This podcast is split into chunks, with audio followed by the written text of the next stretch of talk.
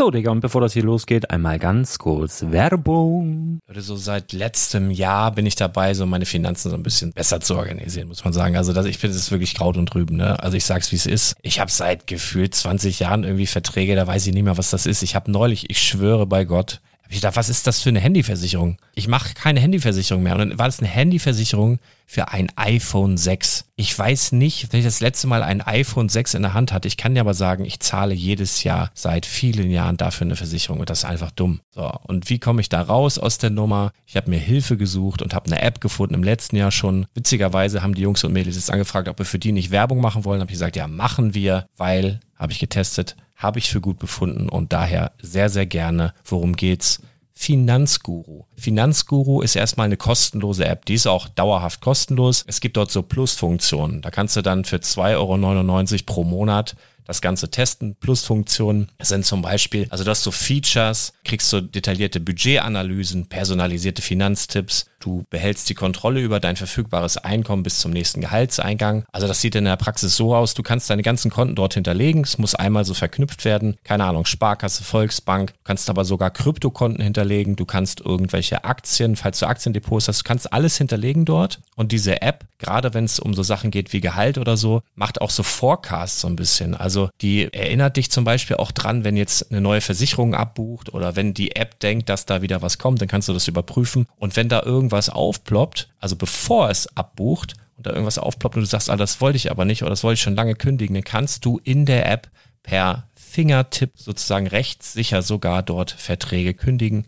Es geht alles mit diesem Plus-System. Du kriegst intelligente Budgetvorschläge, du kriegst tiefgehende Analysen, wenn du willst, über dein Kaufverhalten. Also ich will das nicht haben. Ich weiß, dass ich wahnsinnig bin und ja, du kannst dir da irgendwelche Finanzdaten per Excel auf dem PC ziehen und da weiterverwalten, wenn du willst. Ihr wisst, Excel ist für mich ein rotes Tuch, deswegen das mache ich nicht. Aber die App an sich ist wirklich cool, einfach zu handeln. Und ich war wirklich überrascht, dass du halt sogar Kryptokonten damit verbinden kannst. Das ist alles ziemlich nice. Wie funktioniert das? Du ja, lädst die App runter, halt im App Store oder im Google Play Store, wo auch immer, verknüpfst die mit den jeweiligen Konten, die du verwenden möchtest. Und hier beim Spielwareninvestor Podcast bekommst du jetzt mit dem Code Spielwaren Finanzguru Plus, also wenn du dieses Plus testen möchtest, die App an sich ist kostenlos, aber wenn du Finanzguru Plus mit diesen ganzen Features, die ich gerade aufgezählt habe, drei Monate lang kostenlos nutzen möchtest, gibst du den Code Spielwaren ein. Alles groß geschrieben, Code Spielwaren, drei Monate Finanzguru Plus kostenlos. Ansonsten, du kannst das auch so immer kostenlos testen, aber die Plus-Version eigentlich nur sieben Tage. In diesem Fall jetzt drei Monate. Dementsprechend nutzt das ruhig. Ich kann es empfehlen. Ich habe es benutzt. Coole App. Und ja, mir bleibt nur zu sagen, räum deine Finanzen auf, da hast du mehr Spaß, kannst du mehr Lego kaufen. Hau rein. Wenn du das Ganze nochmal nachlesen möchtest, findest du die ganzen Infos dazu und den Link. Und natürlich wie immer in den Show Notes. Das war's mit der Werbung. Herzlich willkommen zum Spielwareninvestor Podcast. Deutschlands Nummer 1 zum Thema Toy Invest. Spielen reale Rendite mit Lego und Co. Moin und herzlich willkommen zu Bricklink mit Chris Austin. Ja, ich freue mich, dass du wieder eingeschaltet hast und ähm, heute starte ich wieder mit einer Solo-Folge über unsere Lieblingsplattform Bricklink. Und ähm, natürlich habe ich mir thematisch auch überlegt, wie wir weitermachen können, so dass wir einigermaßen ähm, das alles systematisch aufbauen. Und bevor wir eigentlich direkt auf Bricklink zustoßen, ähm, macht es sinnvoll, bevor man Shop aufmacht, erstmal über eine Gewerbeform nachzudenken. Ähm, wie Lars und ich ja schon oft gesagt haben, äh, sind wir keine Steuerberater und dürfen auch nicht beratend tätig werden.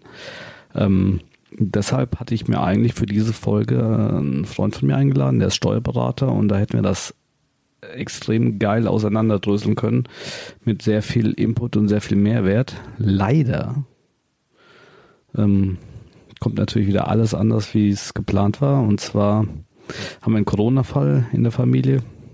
Also nichts Schlimmes, aber wir sind in Quarantäne die nächsten zwei Wochen oder anderthalb Wochen. Und dementsprechend konnte der Steuerberater nicht kommen. So, weil ich aber extrem unflexibler Typ bin und diese Folge unbedingt vorab bringen wollte, bevor wir äh, tiefer in Bricklink einsteigen, ähm, habe ich mir überlegt, wie ich das vermitteln kann, ohne beratend tätig zu werden. Und ähm, Ich glaube, das ist einfach, äh, ich erzähle ein bisschen so aus unserer Firmengeschichte, wie wir gestartet sind, was wir gemacht haben. Und ich denke, da kann man schon sehr viel ableiten. Und alles weitere müsst ihr sowieso, wenn ihr euch entschieden habt, wie groß und was ihr machen wollt, dann mit eurem Steuerberater oder einfach die Infos aus dem Netz ziehen. Ähm, genau, also als wir damals vor vielen, vielen Jahren gestartet sind, ähm, habe ich mich natürlich auch erstmal informiert, was gibt's für Gewerbeformen und ähm, welche Möglichkeiten sind sinnvoll für mich. Und ich bin auf vier gestoßen. Die wollte ich euch mal ganz kurz vorstellen und dann gehe ich mal näher drauf ein, weil ich die meisten davon halt durchlaufen habe. Das ähm, erste ist, ähm, ja, ich nenne es jetzt mal, ihr macht den Arthur illegal. Ähm, bei vielen Brickling-Shops liest sich das dann so, hallo, ich bin Privatverkäufer, ich verkaufe nur, was ich äh, übrig habe. Dann geht ihr auf den Shop drauf und seht äh, 27 mal Dumbledore neu, 25 mal Stormtrooper neu. Ja, und da könnt ihr schon ja, also dran riechen, dass absoluter Bullshit ist, sondern dass sich der Verkäufer einfach keine Mühen gemacht hat, ähm, hier ein ordentliches Gewerbe anmelden. Hat natürlich seine Vorteile. Ihr müsst keine Mehrwertsteuer abgeben und ähm, sonstige Kosten sind halt auch sehr gering. Nachteil ist natürlich, wenn er einmal abgemahnt, also mal ganz davon abgesehen, dass es nicht erlaubt ist, ähm, eine Abmahnung steht früher oder später vermutlich ins Haus und äh, bei einer Steuerprüfung äh, müsste er auch erheblich äh, Strafen und, und äh, die Steuern sowieso nachzahlen. Also ein Long-Term ist, ist das einfach nicht. Ne? Das ist eine kurze Geschichte, kann mit Sicherheit auch bei der Gebrauchtware irgendwie klappen. Ich, wie gesagt, ich weiß es nicht. Ich würde es definitiv machen, aber es ist halt eine Möglichkeit zu machen. Und dass es auch klappt, ist, äh, wenn, wenn ihr mal ähm, in Deutschland bei Bricklink durchscrollt, gibt's sehr, sehr viele ähm, Shops, zum Teil auch mit über 1000 Bewertungen, die äh, da durchaus äh, ihr Glück suchen und anscheinend auch gut durchkommen. Ne? Vor zwei oder vor drei Jahren gab es mal eine riesen Abmannwelle durch den IDO-Verband angeblich. Und äh, in der Zeit sind auch, ich glaube, über 300 Jobs gefallen und das waren als erstes die privaten, die dann meistens auch nicht mehr gekommen sind. Das heißt, ja, wie gesagt, ihr habt es mal gehört. Die Möglichkeit gibt wenn ihr erwischt werdet, dann könnt ihr zumindest nicht sagen, wir hätten euch nicht gewarnt. Denn so sieht es aus. So, ähm, die gängigste Variante, mit der wir dann auch gestartet sind, war ähm, letztendlich das Kleingewerbe. Das Kleingewerbe könnt ihr ganz normal ähm, bei eurem Ordnungsamt auf der Stadt anmelden.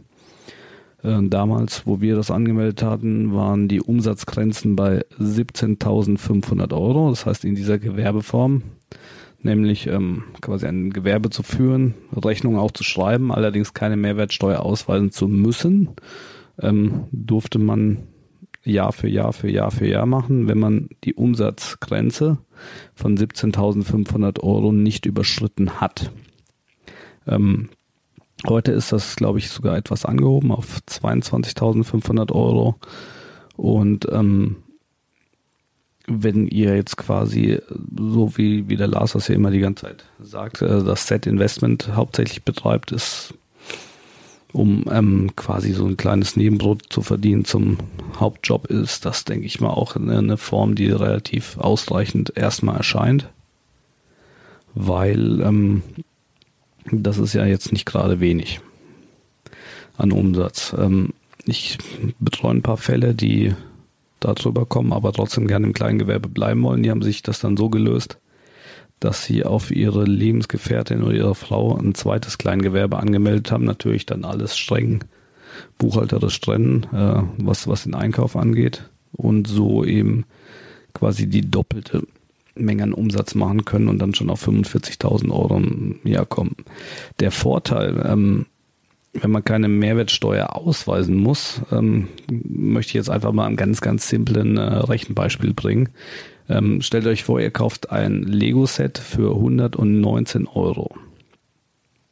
So, seid ihr jetzt äh, Kleingewerbehändler und verkauft das irgendwann später, ich sage jetzt mal, also um es wirklich ganz, ganz äh, plump zu rechnen fürs Doppelte für 238 Euro, dann bleiben euch, jetzt mal natürlich abgesehen von Verkaufsgebühren und so weiter, die lassen wir alles mal außen vor, dann bleiben euch ja bei dem Doppelten 119 Euro für eure eigene Tasche, steckt ein, freut euch, geiler Gewinn. Ähm, Der Vollgewerbehändler, der eher immer im Nettobereich rechnet, der ähm, zahlt natürlich weniger für das Set. Er zahlt 119 Euro, holt sich im Anschluss aber 19 Euro Steuern wieder vom Staat, hat also netto für das Set nur 100 Euro gezahlt, verkauft jetzt ebenfalls für das Doppelte vom Bruttopreis. Wir sprechen dann von 238 Euro, wovon er aber 38 Euro Steuern wieder an den Staat abfinden muss. Das heißt, ihm bleiben netto in der Tasche nur 100 Euro während dem kleinen Gewerbler 119 bleiben. Also da muss man drüber nachdenken. Ihr verliert, auf Deutsch gesagt, einfach Geld. Ähm, aber je größer ihr werdet, ähm, kommt er nicht bei rum und ähm, der Vorteil natürlich, wenn ihr jetzt im Vollgewerbe seid und äh, Mehrwertsteuer ziehen könnt, dann könnt ihr die natürlich auch für sämtliche Firmenausgaben ziehen, was der Kleingewerbler nicht kann. Ich nenne mal ein Beispiel. Ähm, wenn, wenn ihr äh, betriebsmäßig essen geht, wenn er, wenn er Parkplätze bezahlt, äh, irgendwo in Köln, wenn er zum Lego Store geht, dann zahlt er überall natürlich einen Bruttobetrag und zieht euch die Mehrwertsteuer wieder. Na, wenn ihr einen Computer anschafft für die Firma, wenn ihr Versandumschläge und, und, und. Also es läppert sich auf und nach einer Zeit ähm, rechnet sich das auf jeden Fall auf. Ähm, von der Buchhaltungsführung ist es im Endeffekt beim Kleingewerbe und beim äh, einfachen Vollgewerbe erstmal zunächst relativ easy. Also klar, ab einer gewissen Summe macht es immer Sinn, einen Steuerberater zu nehmen, aber ihr seid äh, Einnahmenüberschussrechner. Das heißt, äh, ihr klatscht auf der einen Seite eure ganzen Ausgaben hin, auf der anderen Seite eure Einnahmen und äh, unterm Schnitt bleibt ein Gewinn und euer Warenbestand, der sich ja hoffentlich ähm, immer weiter und weiter anhäuft, der wird bei der Einnahmenüberschussrechnung nicht in die Bücher fließen. Das heißt auf Deutsch gesagt, das Finanzamt weiß auch nicht, was ihr im Keller habt. Wenn ihr jetzt ähm, quasi im Aufbau einer Firma seid, wird das ja vermutlich so sein, dass ihr erstmal immer weiter einkauft, einkauft, einkauft und den Gewinn ähm, auf, auf äh, ja, drei, vier, fünf, sechs, sieben Jahre erst plant. Weil ihr wollt ja natürlich einen riesen Warenbestand aufbauen. Jetzt habe ich schon in verschiedenen Foren und Kommentaren gelesen, dass es ja dann irgendwann Liebhaberei ist und das Finanzamt euch das zumacht und so weiter und so fort. Das ist völliger Blödsinn. Ähm, es ist so, wenn ihr ein Gewerbe über mehrere Jahre laufen lasst und konstant keinen Gewinn macht, dass es unter Umständen sein könnte, dass äh, das Finanzamt irgendwann mal anklopft und eine Betriebsprüfung macht. Ne? Das war bei uns auch der Fall, sogar erst letztes Jahr. Ähm, völlig unproblematisch. Ähm, die kommen an, die schauen sich die Bücher an, die checken alles. Die gehen mit euch in ein Begehungslager, die sehen, da ist ein Lagerbestand da. Also ihr macht das nicht zur Liebhaberei, sondern ähm, aus wirtschaftlichen Zwecken äh, eben eine Firma aufzubauen und dann ist alles gut. Also lasst euch da nicht immer ähm, schocken. Äh, ja, ich darf ja nicht drei Jahre hintereinander keinen Gewinn machen, solange ihr Warenbestand aufbaut und äh, quasi auch nachweisen könnt, quasi einen gesunden Firmenverlauf, dann ist das völlig, völlig in Ordnung. Genau. Ähm, so, jetzt äh, sind wir immer noch an dem Punkt, ähm, Kleingewerbe, Vollgewerbe. Wie gesagt, ich äh, werde dann nicht beratend tätig. Bei uns ist es irgendwann so gewesen. Ähm, irgendwann knackt man natürlich diese Umsatzgrenze von 17,5 oder von 22,5. Da ist es wichtig auch zu wissen, dass ihr quasi ein ähm, Jahr habt, wo ihr äh, die Grenzen einfach so überschreiten dürft und dann erst im Folgejahr ähm, quasi ins Vollgewerbe rutscht. Also sprich, wenn ihr irgendwann mal merkt, am Jahresende, ich kratze gerade so an der 22,5, ähm, vielleicht komme ich auf 23 oder 24.000, dann macht es vielleicht Sinn, den Job im November oder Dezember zu schließen und dann erst im nächsten Jahr, im darauffolgenden Jahr richtig Gas zu geben und dann vielleicht 30, 40, 50, 60.000 Umsatz zu schießen, weil ihr müsst ja quasi diese ganze Ware, die ihr ohne Mehrwertsteuer verkauft oder gekauft habt, am besten in dem Jahr auch wieder abstoßen und dann erst im Jahr, in dem ihr Vollgewerbe seid, quasi Nettoeinkäufe machen. Aber wie gesagt, das sind alles Dinge. Es ist gut, das mal gehört zu haben, aber ähm, besser ist es, ihr beratet euch da mit eurem Steuerberater. Was gibt's noch für eine Gewerbeform? Es gibt dann noch das Vollgewerbe mit Bilanzierung. Sprich, wenn ihr eine GmbH aufmachen solltet oder ähnliches, ähm, kann man sich dafür entscheiden, direkt in eine in eine Bilanzierungsform zu gehen, hat ähm, jetzt aus, aus Steuerberater-Sicht den Nachteil, dass es viel teurer ist, weil der Steuerberater am Ende des Jahres eine Bilanz und so weiter erstellt. Das sind irgendwie Kosten von 1000, 1500 Euro, die zusätzlich vorkommen. Allerdings ist euer Warenbestand die ganze Zeit ähm, mit erfasst, was Riesenvorteile hat, die ich aber jetzt nicht näher erkläre, weil das wirklich zu sehr ins Detail geht. Ich wollte euch einfach nur mal diese vier Formen vorstellen, die es gibt. Für eine werdet ihr euch letztendlich entscheiden müssen. Ne? Selbst wenn ihr die illegale Variante wählt, dann ist das ja auch eine Art von Entscheidung, die ich allerdings äh, nicht befürworte. Solltet ihr dazu Fragen haben, ähm, stellt die bitte eurem Steuerberater nicht in die Kommentare so, wir dürfen sie eh nicht beantworten. Ähm, das sind nur so die Sachen, ähm, die ich eben durchlaufen habe und ähm, worüber man sich aber dringend Gedanken machen sollte, bevor man den Shop eröffnet. Ne? Also äh, Gewerbeform auswählen, aufs Gewerbeamt gehen, Gewerbe anmelden, egal ob das ein Kleingewerbe, ein Vollgewerbe, äh, sonstige Formen sind. Und ähm, das am besten schon vorher einmal Rücksprache mit dem Steuerberater und danach ähm, ja, steht dem der Shop-Eröffnung eigentlich nichts mehr im Weg. So, da ich jetzt natürlich wieder mega durchs Programm gerauscht bin, habe ich nochmal Zeit, ein paar Fragen zu beantworten aus der letzten Folge. Denn äh, wie ihr wisst, ist jeder Podcast auch ein Blogbeitrag beim äh, Lars auf der Seite www.spielmanninvestor.de oder so ähnlich. Ihr wisst, was ich meine. Einfach googeln. Und ähm, ja, lese ich mal vor.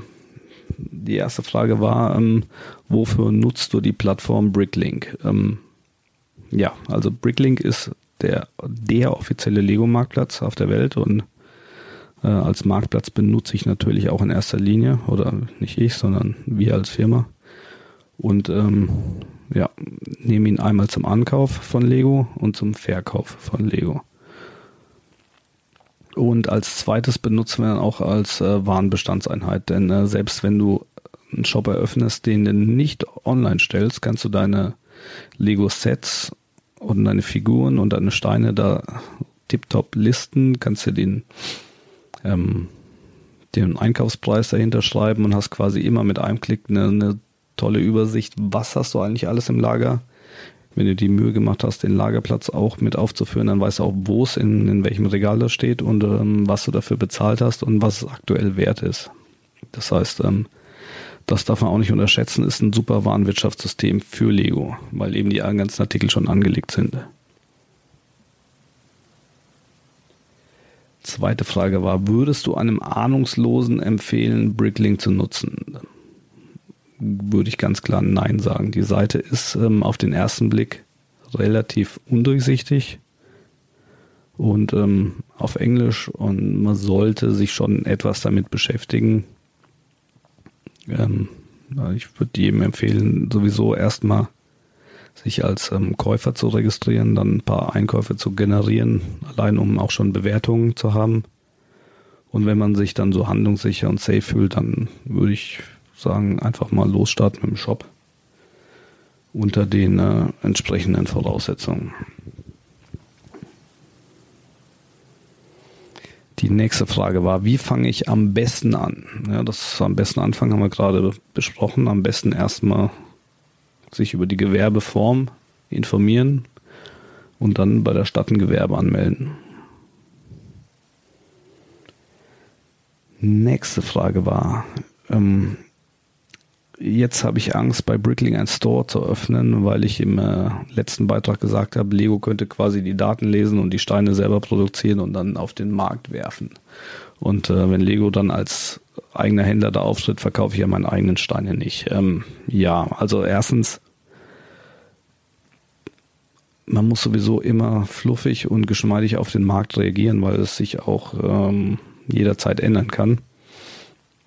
Ähm, man hat ja, als Selbstständiger nie die Garantie, dass das etwas hundertprozentig läuft. Aber erstens, ähm, Lego macht das ja schon. Lego verkaufen schon Einzelsteine. Zwar noch nicht auf der Seite Bricklink, aber bei Steine und Teile, bei Pick a Brick in den Lego Stores und so weiter. Und das hält trotzdem bis jetzt keinen von ab, bei Bricklink zu kaufen.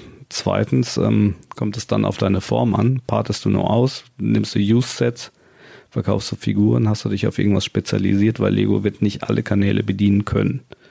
Es wird dann sicher sein, dass sie vielleicht ähm, bei der aktuellen Ware etwas mitwischen, aber Lego hat ja auch ein ganz, ganz abgespecktes Programm an Steinen auf Lager in einer Laufzeit des Jahres ähm, verglichen mit den Steinen, die sie über ihre gesamte Lebenszeit schon rausgebracht haben, ist das ja geschwind ein geringer Anteil. Und ähm, also sie werden nie all das, das Komplettprogramm abdecken können. Das heißt, ich würde mir da jetzt nicht so viele Sorgen machen. Wie gesagt, sollte es kommen, dass sie da drauf gehen, wird es sicherlich sein, dass das ein oder andere Geschäftsmodell stirbt. Aber dadurch werden eben wieder neue geboren. Da muss man immer flexibel am Markt bleiben. Also grundsätzlich hätte ich erstmal keine Angst davor. So, nächster Kommentar war, die Bewertungen sind zu gering. Ab wann kann man mit äh, Verkäufen bei Bricklink rechnen? Ist auch wieder sehr, sehr schwer zu sagen, weil es kommt auf dein ähm, Sortiment an. Hast du Sachen im Shop, die sonst keinen hat? Ich spreche jetzt mal so alte äh, Monorail zum Beispiel. Ne, Schienen, Motoren und so weiter und so fort. Äh, brauchst du nicht viele Bewertungen, weil die Leute unheimlich scharf darauf sind. Verkaufst du den Standardkram, den jeder verkauft, dann kann das schon sein, dass das 8, 9, 10 Bewertungen oder vielleicht auch 50 Bewertungen nicht besonders attraktiv sind. Wenn du auch noch im Preissegment mit den großen Bulls, weil dann sagt man gut, dann nehme ich lieber einen, der 20.000 Bewertungen hat. Generell würde ich sagen, so die erste Hürde sind 100 Bewertungen und dann ab 500 ist es auch trusted für die ganzen großen internationalen Käufer. Aber wie gesagt, ne, hast du, hast du heißes Zeug, was sonst keiner hat, ähm, werden die Asiaten auch bei dir bestellen mit, mit vier, fünf, sechs Bewertungen, weil sie die Sachen unbedingt haben wollen. Dann schreibt der Oliver, Setverkauf bei Bricklink.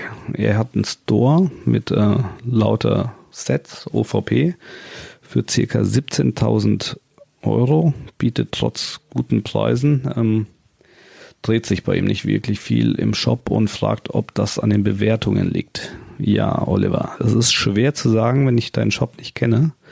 Also vielleicht schreibst du das nächste Mal auch noch deinen Shop dazu, dann kann ich da mal drüber gucken. Aber generell ähm, ist Bricklink nicht die Plattform für Sets. Jetzt werden viele vielleicht sagen, wieso? Ihr verkauft doch auch alle eure Sets darüber. Aber das stimmt so nicht. Ähm, wir haben viele, viele Sets gelistet und unsere Sets gehen erst raus, wenn sie bei Amazon und eBay schon, also, also auf einem ganz anderen Preisniveau sind. Bricklink ist wirklich keine gute Seite, um Sets zu verkaufen.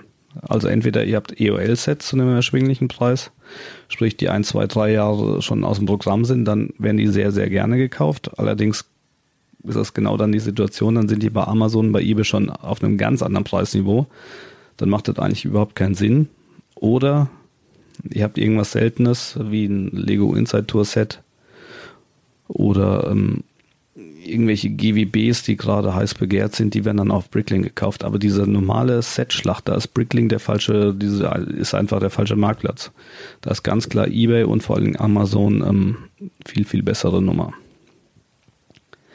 Die nächste Frage war Stolpersteine für den internationalen Versand. Was fällt mir da ein?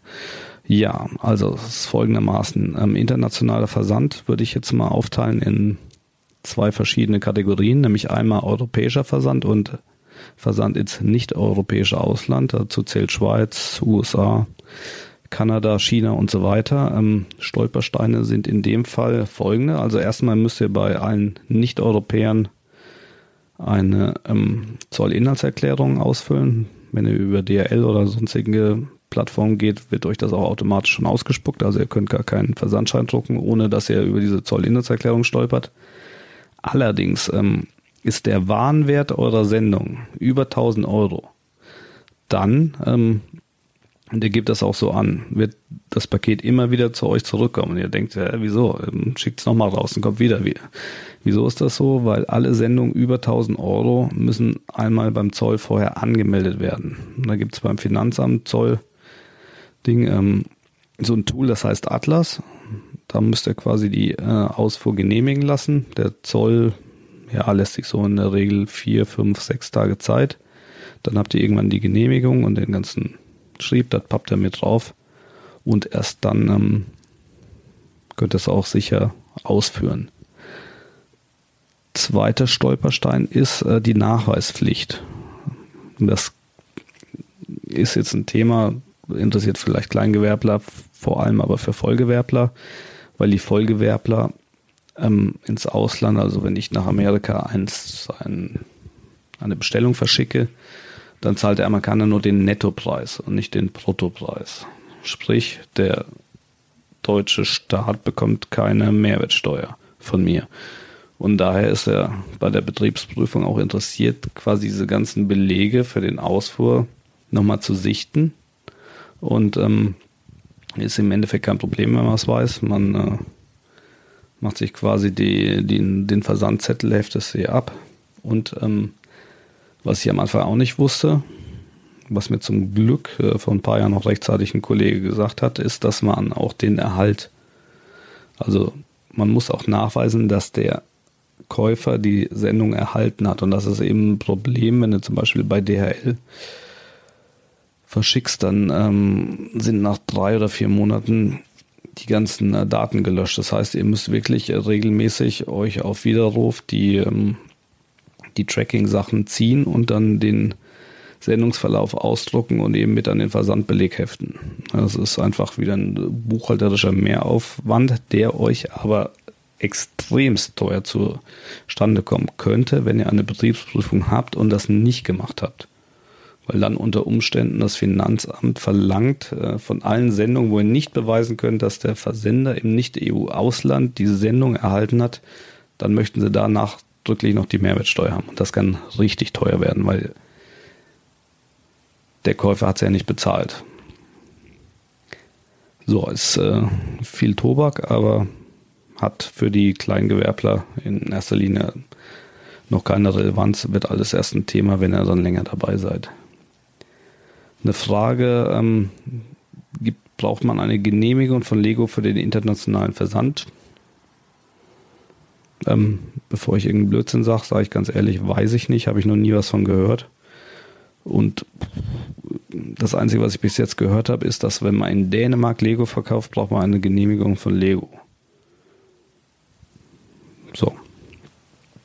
Ähm, falls da jemand irgendeine Idee, eine Anmerkung hat, schreibt es gerne in die Kommentare, würde mich freuen. Interessiert mich auch, aber mir ist es nicht bekannt. Und da Bricklink ja auch eine Lego offizielle Seite ist, äh, würden sie es wahrscheinlich auch nicht ähm, durchgehen lassen, wenn es genehmigungspflichtig wäre. Nächste Frage.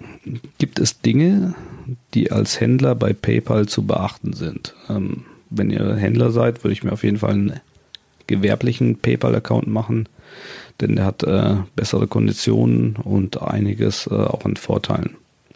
Wie wenn ihr nur einen privaten Account habt. Ja. Letzte Frage, glaube ich schon. Ja, letzte Frage ist, wie gehst du mit unzufriedenen Kunden um? Ähm, ja, ist auch ganz schwer zu beantworten, weil äh, das ist zu viel, viel zu pauschal. Was soll man dazu sagen?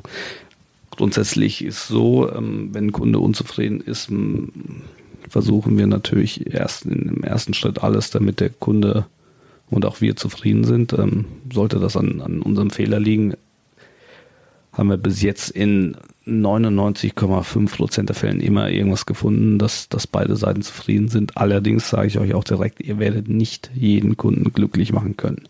Das geht nicht.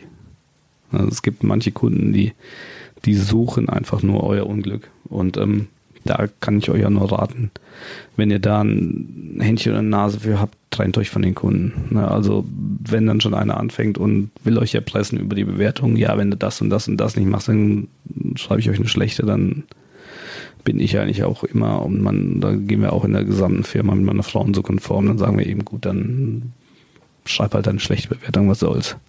Ähm, was man vielleicht wissen sollte, ist auch, dass wir Händler uns untereinander austauschen und der eine oder andere Problemkunde natürlich nicht nur in dem einen Shop, sondern auch in dem anderen aufläuft. Und äh, ja, wenn man sowas hört, dann äh, kann man den zumindest bei Bricklink auch schon mal im Vorhinein sperren, einfach um Ärger zu vermeiden. Also dieses äh,